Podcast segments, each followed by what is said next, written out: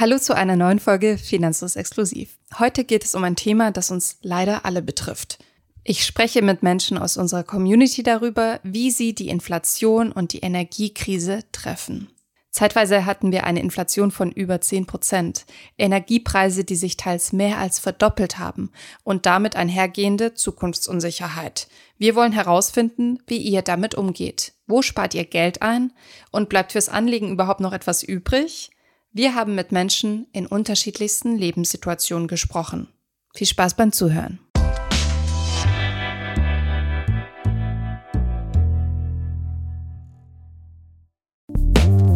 Davon kann ich über ungefähr 100 bis 150 Euro frei verfügen. Frühjahr, wenn es wieder wärmer wird, werde ich auch mit dem Fahrrad zur Arbeit fahren. Ich habe auch mein Verhalten auch komplett geändert, dass ich zum Beispiel nicht regelmäßig mit Freunden in die Kneipe gehe. Ich muss mal eine teure Anschaffung machen, weil die Waschmaschine kaputt ist. Ich kriege, wenn ich jetzt schon daran denke, die Krise. Bei Finanzfluss sprechen wir ja ausführlich darüber, wie ihr euer Geld clever anlegen könnt. Doch aktuell ist das für viele Menschen schwieriger geworden. Eine aktuelle Umfrage der Verbraucherzentrale hat ergeben, dass 61 Prozent der Menschen in Deutschland zu günstigeren Lebensmitteln greifen. Darüber freuen sich unter anderem die Discounter. Ein Drittel der Menschen versucht weniger Auto zu fahren und mehr als jeder zweite konsumiert insgesamt weniger. Wir wollten wissen, wie sich euer Konsum- und Sparverhalten in der Krise geändert hat. Oder auch nicht. Wir haben unterschiedliche Alters- und Berufsgruppen befragt, um ein bisschen Diversität reinzukriegen.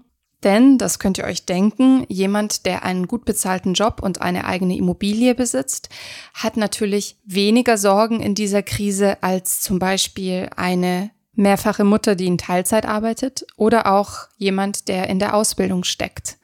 Als erstes habe ich mit Süle gesprochen. Er ist 39 Jahre alt, kommt aus Gelsenkirchen und arbeitet als Sozialarbeiter. Er hat erst im Oktober angefangen, Geld anzulegen, also mitten in der Krise. Mich hat interessiert, wie es ihm damit geht. Wie viel Geld hast du monatlich zur Verfügung?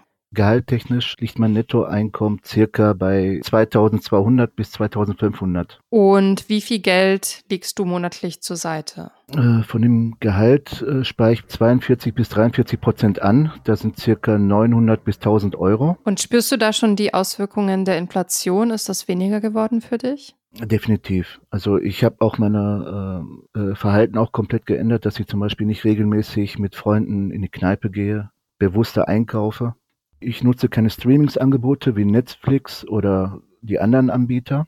Ich gehe nicht mehr regelmäßig außerhalb essen wie McDonald's oder Fastfood technisch oder im Lokalen. Ja, und ich versuche halt mehr zu Fuß äh, bestimmte Orte zu erreichen als mit dem Auto, dass ich da auch nochmal nicht so viel äh, Fahrtkosten habe. Und wo spürst du die Inflation persönlich am stärksten? Sagen bei den Lebensmitteln definitiv. Mhm. Ähm, als Beispiel, ich war vor kurzem im Dönerladen halt, da hat das früher drei Euro gekostet, maximal 4,50 Euro. Und jetzt bezahlt man für einen Döner quasi sechs bis sieben Euro. Ja, habe ich neulich auch erfahren müssen. Das ist ein steiler Anstieg. Wie viel Geld hast du denn vorher monatlich gespart? Weil 40 Prozent sind ja schon eine sehr gute Sparrate, die du da hast. Das waren vielleicht, wenn es hochkommt, 10 Prozent, weil ich habe wirklich das Geld ausgegeben, war sehr viel unterwegs und seit Oktober und seit euch habe ich jetzt äh, angefangen zu investieren, seit Oktober. Okay, im Oktober hast du angefangen und wie viel konntest du jetzt schon sparen?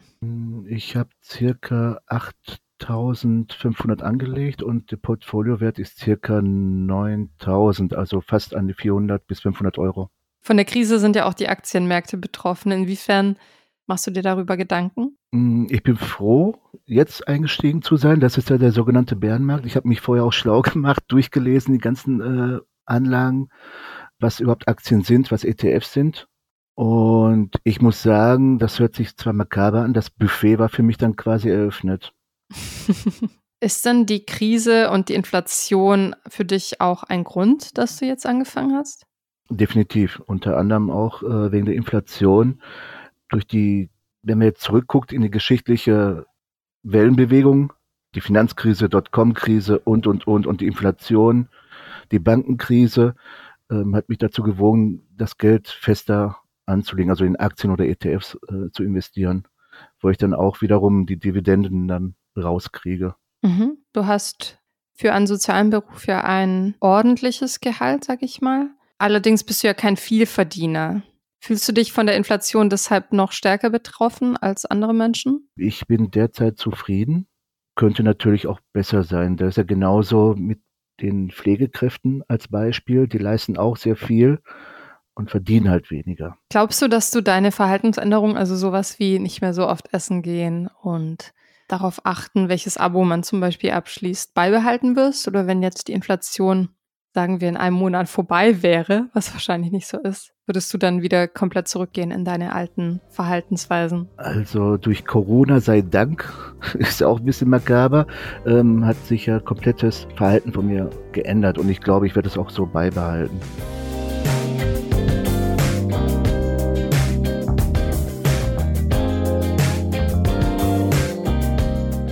Süle hat sein Verhalten also nicht nur wegen der Inflation, sondern auch wegen Corona schon geändert, was ihm dabei half, sich weiter einzuschränken.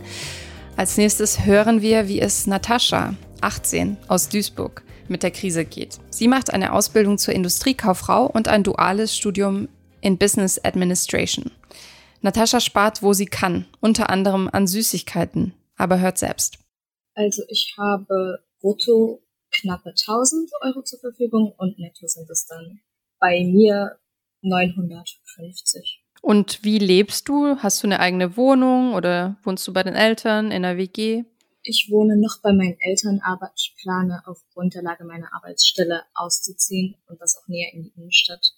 Miete zahle ich aktuell bei meinen Eltern keine, also lebe ich hier praktisch umsonst.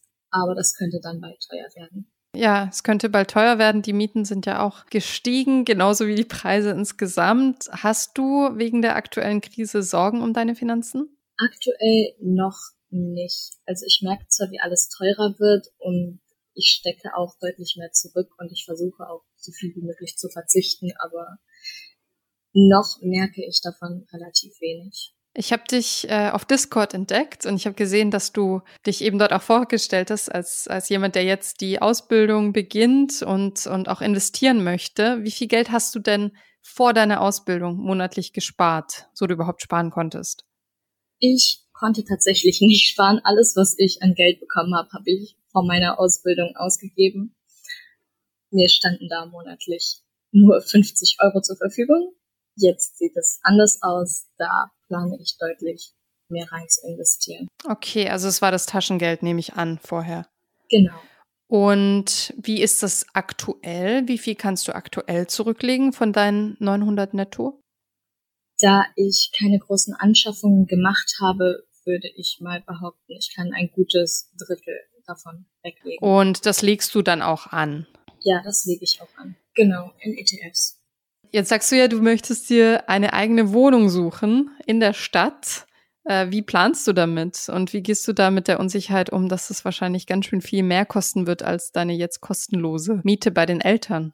Aktuell bin ich dabei, so viel wie möglich von meinem Monatsgehalt tatsächlich daran zu sparen, da ja nicht nur am Anfang die Miete dazu kommt, sondern auch die Kaution, die auch relativ hoch ist. Es kommt bei mir darauf an, wo genau ich hinziehen möchte. Tatsächlich meine Arbeitsstelle liegt in der Innenstadt und in der Innenstadt kriege ich was Gutes für 450 Euro warm. Außerhalb, was dann aber trotzdem wieder eine halbe Stunde Fahrzeit wäre, liegt es dann wieder bei 250. Von daher. Das heißt, du überlegst dann im Zweifel weniger zu bezahlen und in Pendelzeit zu bezahlen sozusagen. Genau. Du hast schon erwähnt, du versuchst so viel zu sparen wie möglich.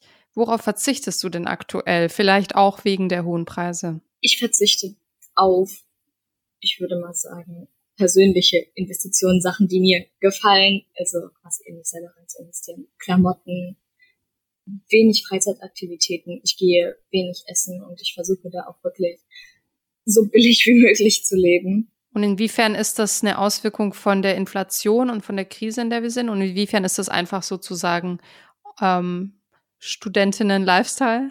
Ich könnte mir mit meinem Ausbildungsgehalt relativ viel leisten, aber da auch, wie zum Beispiel die ganzen Sachen, die ich genannt habe, relativ teuer geworden sind, möchte ich das auch einfach nicht mehr, weil es einfach viel zu teuer ist und mir das Geld auch einfach teilweise zu schade ist, dafür auszugeben. Mhm. Hast du ein Beispiel für mich, wo du vielleicht irgendwas abgesagt hast oder dir etwas nicht gekauft hast, weil du denkst, hm, das Geld fehlt mir ja dann? Ich merke es insbesondere beim Essen, wenn ich dann zum Beispiel durch den Supermarkt gehe und mir denke, oh, ja, das würde ich mir gerne kaufen an zum Beispiel Süßigkeiten und überleg's mir dann doch nochmal zweimal, ob ich mir das tatsächlich leisten möchte, denn ich nasche ziemlich gerne und wenn sich das dann alles aufaddiert, kommt es da schon zu beträchtlichen Summen. Also deine Ausbildung geht ungefähr drei Jahre, sagst du, vielleicht zweieinhalb. Das heißt, es ist jetzt eine längere Zeit, in der dein Gehalt wahrscheinlich relativ konstant niedrig bleibt.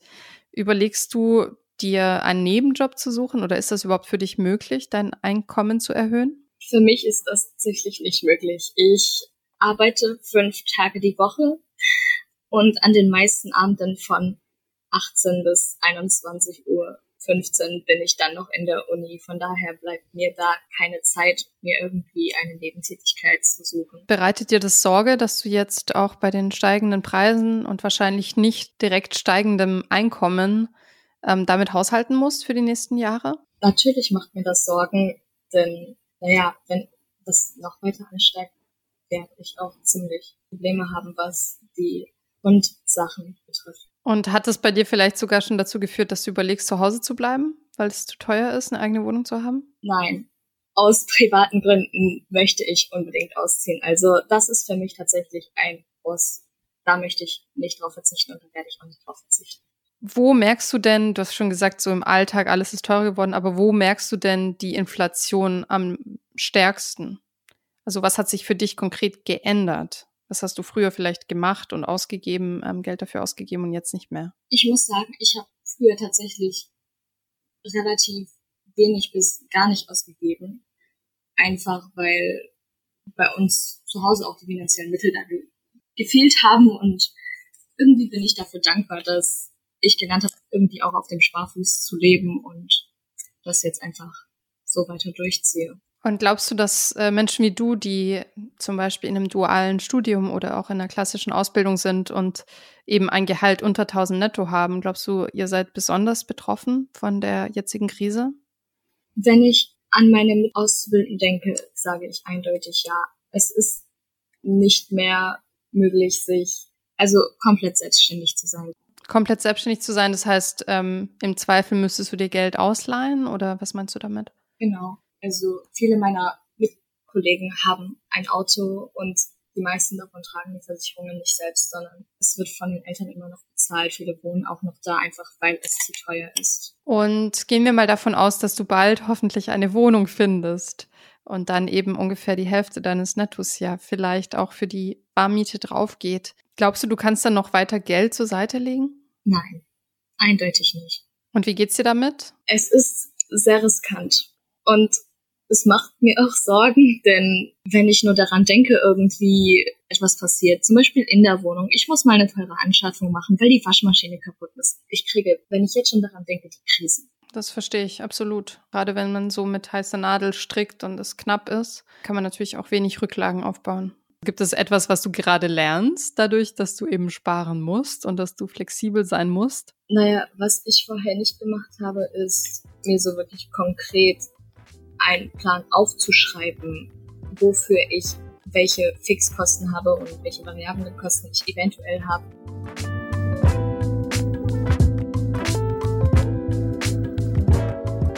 Auch unsere nächste Interviewpartnerin führt genau Buch über ihre Einnahmen und Ausgaben. Geldsparen ist für sie spätestens seit der Krise etwas Alltägliches geworden. Hört selbst. Ich bin die Beatrice, ich bin 38 Jahre alt, bin verheiratet und habe zwei Kinder und arbeite auf Teilzeit als Reinigungskraft.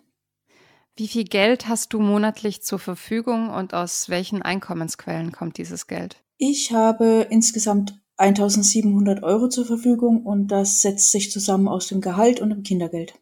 Du hast schon gesagt, du hast Kinder, du bist verheiratet. Wie lebt ihr? Wir wohnen zur Miete und sehr ländlich. Deswegen ist die Miete zum Glück recht günstig.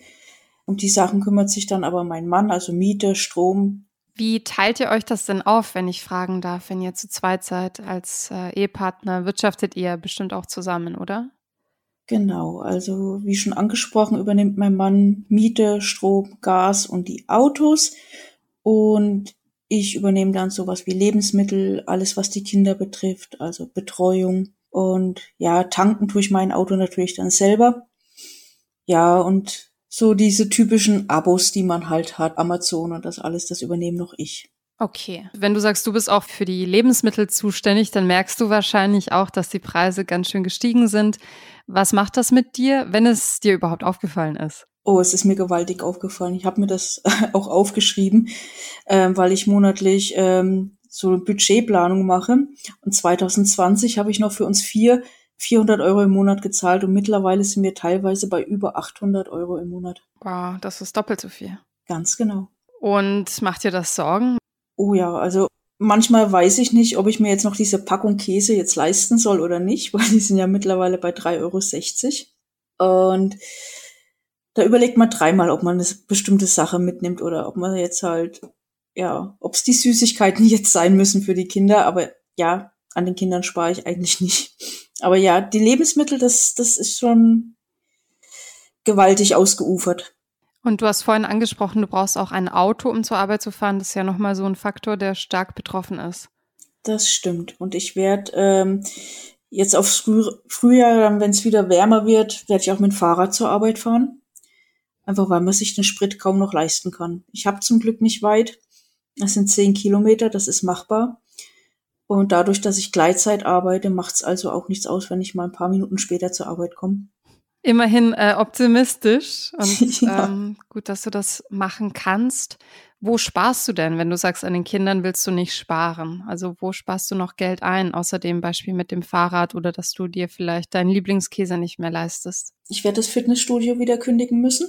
Das sind auch knapp 40 Euro im Monat oder ja, Friseur geht man halt dann nicht mehr zwei oder dreimal im Jahr, sondern halt maximal dann noch einmal. Und ja, wie gesagt, Abos halt kündigen. Das ist einfach, was halt jetzt gerade nicht notwendig ist zum Leben. Das muss halt einfach eingespart werden. Es geht nicht mehr anders. Und apropos eingespart, du sagst ja, du führst Budgets. Wie viel konntest du denn vorher von deinen 1700 zurücklegen? Und wie viel ist es jetzt? Vorher waren es so 250 Euro bis 400 Euro im Monat und jetzt bin ich froh, wenn ich wirklich noch 100 Euro zur Seite legen kann. Und musstest du oder musstet ihr auch schon Ersparnisse anfassen? Ja, mein Notgroschen ist mittlerweile wieder leer. Hm. Der war dafür eigentlich nicht gedacht, aber ja, es geht halt manchmal nicht anders. Überlegst du, wie sich das mittelfristig entwickeln könnte für dich? Es ist schwierig. Also mein Mann hat jetzt schon ähm, Nebenjob angenommen. Ich überlege es auch, wenn ich ehrlich bin. Ähm, Schaden tut's auf jeden Fall nicht. Ja, und der Urlaub für nächstes Jahr ist halt erstmal gestrichen. Das tut mir leid. Ähm, ja, wie ist das eigentlich mit den Kindern? Also spüren die das auch oder schafft ihr das, das von ihnen wegzuhalten? Ähm, der Große ist in einem Alter, der merkt's schon, aber der Kleine merkt davon zum Glück noch gar nichts. Und wenn du sagst, Notgroschen ähm, ist jetzt fast wieder leer, das ist ja eigentlich dafür da, dass man sich auch sicher fühlt im Alltag und auch wenn Unvorhergesehenes kommt. Wie willst du damit umgehen? Also was, was bedeutet das für dich als Mutter, als Berufstätige, dass du jetzt äh, so am knappsten bist sozusagen? Ja, es ärgert mich. Also mein Mann arbeitet Vollzeit, hat wie gesagt den Nebenjob. Ich arbeite auch auf 30 Stunden. Und es ärgert mich, dass das Geld kaum noch zum Leben reicht oder auch einfach nicht reicht, um was zur Seite zu legen. Und, hm. und was wünschst du dir für die nächste Zeit? Dass es wieder leichter wird und dass das Arbeiten nicht mehr nur noch dafür da ist, irgendwie zu überleben. Ich möchte auch wieder was erleben und auch vor allem mit den Kindern. Die sollen ja auch was von der Welt sehen können. Und ich möchte meinen Kindern was bieten können und nicht jeden Pfennig dreimal umdrehen müssen. Ich wünsche dir wirklich, dass es für euch besser wird. Ja, ich finde es super, dass du das eher optimistisch siehst. Das wird schon besser, denke ich.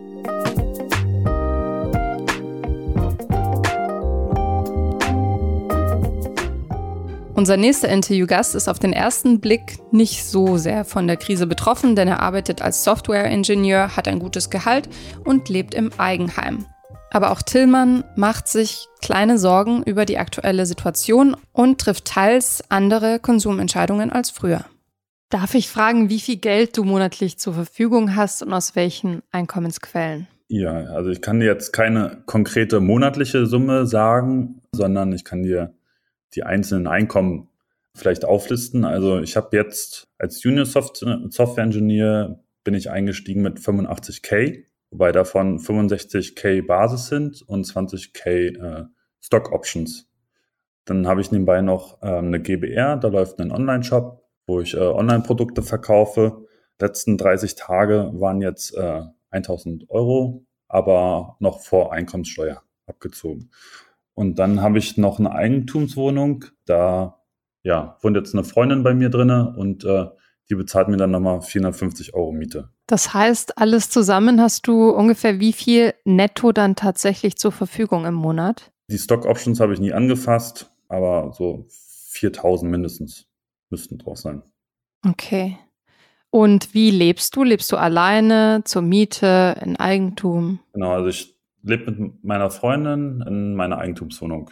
Die hatte ich 2015 gekauft, aber nicht selber erarbeitet. Ich habe das Geld geerbt und habe dann einen Neubau gekauft damals. Hast du wegen der Krise Geldsorgen? Ähm, ich würde sagen, weniger als andere. Ich passe natürlich auf. Die Angst ist immer da, seinen Job zu verlieren. Man informiert sich im Beruf, wie steht. Aber falls ich jetzt arbeitslos werden würde, hätte ich Rücklagen und auch ja, Familie, Freundin, wo ich denke, okay, so schlimm kann es da nicht werden. Wie viel Geld legst du denn ungefähr zur Seite und hat sich das seit der Inflation und der Krise geändert? Mein Trick war eigentlich jetzt am Anfang des Monats immer wahrscheinlich zwei Drittel des Geldes gleich vom Konto zu nehmen und aufs Depot zu packen. Also ich packe jeden Monat 3000 Euro gleich aufs Depot und habe dann halt das restliche Geld, was ich dann einfach so ausgebe. Mein Verhalten ist trotzdem sehr zurückhaltend, also ich kaufe mir auch keine großen Sachen mehr und spare erstmal nur das Geld. Also für dich war schon vor der Krise nichts mit Geld rauswerfen, sondern du hast sowieso schon gespart. Also von Anfang an das ganze Geld äh, wegnehmen, auf ein Depot hauen, dass man es nicht ausgeben kann, sodass man sieht, ach, ich habe gar nicht so viel Geld auf dem Konto. Und bei großen Sachen müssen sich die Sachen einfach lohnen. Und wenn ich mal heiß bin auf etwas, denke ich ein paar Tage drüber nach und dann merke ich, kann ich darauf verzichten, brauche ich nicht. Das ist eine sehr gute Regel, die man befolgen kann. Hat die Krise irgendeinen Einfluss darauf, wie viel du zurücklegst? Das ist ja eine super Sparquote. Ja, also natürlich die Energiekosten steigen. Ich habe davon jetzt noch nichts bemerkt, weil es hier irgendwie Neubau und jetzt hat mich erst mein Energielieferant gekündigt. Äh, das heißt, muss mich erstmal damit auseinandersetzen. Generell halt irgendwie alles ist teurer geworden und auch so der Alltagseinkauf ist teuer. Hast du also dein Einkaufsverhalten verändert? Hast du da irgendwas angepasst? Ähm, ja, man macht sich Gedanken. Wenn ich jetzt zu Rewe gehe und ich möchte mir einen Salat machen und hole mir noch was Kleines dazu, bezahle ich plötzlich 20 bis 30 Euro. Ich halte auf jeden Fall zurück. Ich habe aber nicht das Gefühl, dass ich jetzt äh, weniger zurücklege dadurch. Jetzt werden manche, die zuhören, vielleicht denken, ach, der hat's gut, der hat zwei Eigentumswohnungen, der muss sich eigentlich keine Sorgen machen. Ist das für dich die große Sicherheit, die es für viele verspricht, dass du in einer eigenen Immobilie wohnst? Also auf jeden Fall, ich glaube, der Moment, wo man seine erste eigene Immobilie hat, ist es doch ein großer Schritt im Leben, der einem irgendwie die Angst nimmt, irgendwie weiter abzusacken. Äh, man hat auch mehr Freiheiten im Leben. Ich kann aber auch verstehen, dass es sehr, sehr hart ist, wenn man halt Einkommen hat. Und davon geht dann die Hälfte in die Miete ab. Und was passiert, wenn man seinen Job verliert? Äh, was passiert dann mit der Miete? Und äh, ich kann die Sorgen verstehen. Ich war ja auch noch an dem Moment und ähm, da sind auf jeden Fall Unterschiede. Auf jeden Fall. Ich habe gesehen, dass du auch Geld anlegst mit der guten Sparquote, die du hinkriegst.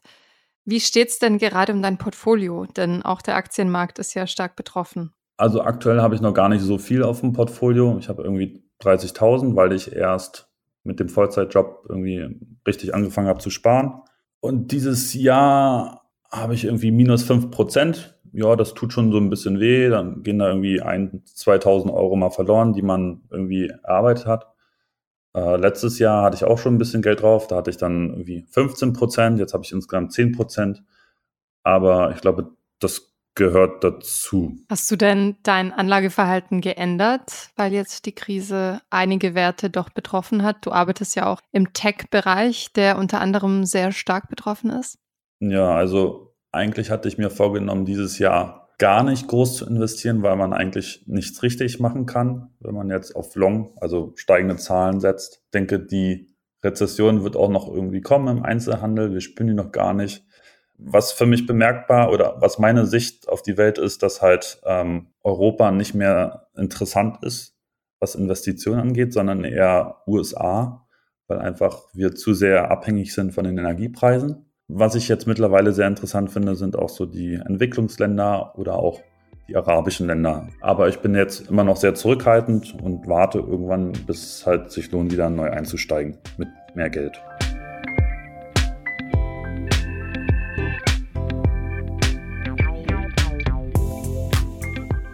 Zu guter Letzt gehen wir noch virtuell ins Ausland zu Amira, 19. Sie hat gerade ihre Matura, das Schweizer Äquivalent zum Abitur, gemacht und verbringt ein paar Monate bei einer Freundin in Chile als eine Art Schüleraustausch.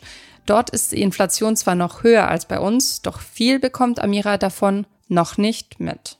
Also ich krieg Jugendlohn von meinen Eltern. Das bedeutet, dass ich alle Ausgaben selbst bezahle und einfach einen festgesetzten Betrag bekomme. Ist das vergleichbar mit dem Kindergeld in Deutschland? Weißt du das? Ja, es ist, das Prinzip ist, glaube ich, so ähnlich, ja. Davon kann ich über ungefähr 100 bis 150 Euro frei verfügen. Dann zusätzlich habe ich neben der Schule noch gearbeitet. Das gab je nach Monat 500 bis 1000 Euro zusätzlich. Und aktuell arbeitest du aber nicht. Das heißt, dieses Kindergeld oder Jugendlohn ist äh, dein einziges verfügbares Einkommen. Genau, diese wurde auch runtergesetzt, ähm, jetzt für die Zeit, die ich unterwegs bin, weil das war wie die Entschädigung dafür, dass ich zur Schule gegangen bin und halt nicht die Möglichkeit hatte, bei, wie bei einer Ausbildung, selbst Geld zu verdienen. Das heißt aber, aktuell hast du wenig Geld zur Verfügung, wenn du nicht mehr jobbst. Also ich habe mein angespartes Geld zur Verfügung, aber laufende Einkommen habe ich momentan nicht viel, nein. Das sind vielleicht 200 Euro monatlich momentan. Du hast ähm, erstaunlich wenig Geld aktuell zur Verfügung, bist im Ausland. Wie machst du das? Wie handhabst du das? Also ich habe mir, bevor ich losgegangen bin, Gedanken darum gemacht, weil Chile, insbesondere Südamerika, hat ja auch viele Probleme mit Inflation. Die Pesos sind ja inzwischen fast, also ein Euro ist ja inzwischen fast 1000 Pesos. Ähm, und damit habe ich einfach zum Beispiel, ich habe mir Währung bestellt, Pesos, bevor ich abgeflogen bin, weil ich irgendwas haben wollte, wenn ich ankomme. Und ich habe das einfach kurz davor gemacht, dass ich möglichst wenig verliere in den Schwankungen. Und sonst budgetiere ich einfach und vermeide gewisse Ausgaben. Und wie viele Ausgaben hast du ungefähr monatlich? Das sind ungefähr 185 Frank äh, Euro. Das heißt, du hast sehr geringe laufende Kosten aktuell in Chile. Genau.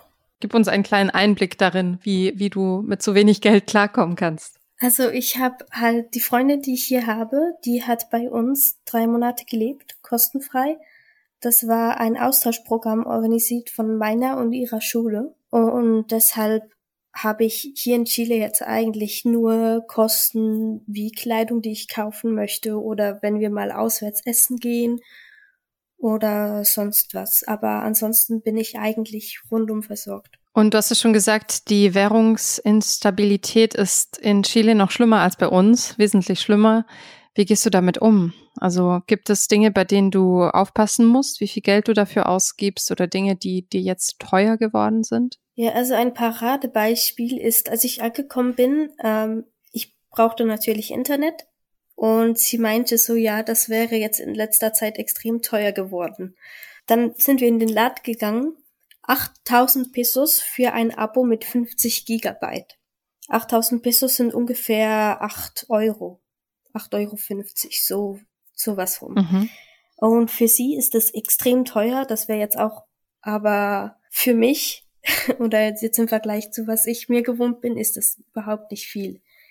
Etwas, was sie gesagt hat, also meine Gastschwester, dass ich momentan in Chile nicht kaufen soll, sind Techniksachen und mhm. Kosmetikartikel, weil die sind momentan teurer als sonst wo, also als in der Schweiz, Deutschland, Österreich. Okay.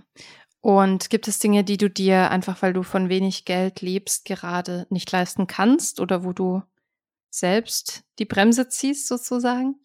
Ich habe so eine Strategie, wo ich eigentlich nur Sachen kaufe, die mich entweder glücklich machen, etwas zu meiner Bildung beitragen oder mir mich in einem Hobby unterstützen.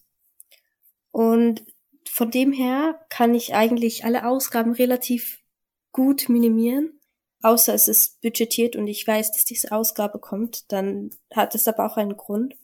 Und sonst lasse ich zum Beispiel die Finger von sogenannten Kleingeldeinkäufen. Also so für ein, zwei Euro jeden Tag irgendwo ein Donut oder sonst was. Es macht dich in dem Moment glücklich. Eine Woche später weißt du schon nicht mehr, dass du dieses Geld ausgegeben hast und magst dich dann auch nicht mehr dran erinnern. Wie lange bist du denn jetzt noch in Chile? Bis Februar, bis Anfangs Februar. Hat das irgendeine Rolle gespielt bei deiner Entscheidung, dahin zu gehen, dass dort so eine hohe Inflation herrscht? Hat dich das irgendwie beunruhigt? Weil du scheinst damit relativ gut klarzukommen. Ich weiß natürlich, dass es auch Risiko beinhaltet. Aber da ich jetzt, ich habe ein Rückflugticket, ich habe alle Sachen, die ich zum Überleben brauche und ich bin bei einer Familie, also ich bin nicht auf mich selbst gestellt. Deswegen habe ich mir jetzt nicht mega die Sorgen gemacht. Das ist gut. Ähm, ja, ich wünsche dir noch eine gute Zeit in Chile, dass du viele tolle Erfahrungen sammeln kannst. Danke.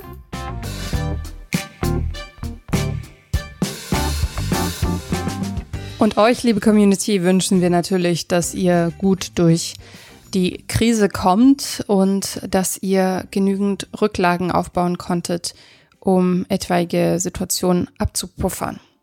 Die Themen Notgroschen und Krise haben wir schon in einigen unserer anderen Folgen und Videos besprochen. Wir verlinken euch ein paar der Inhalte in den Shownotes zu dieser Folge. Danke fürs Zuhören und bis zum nächsten Mal.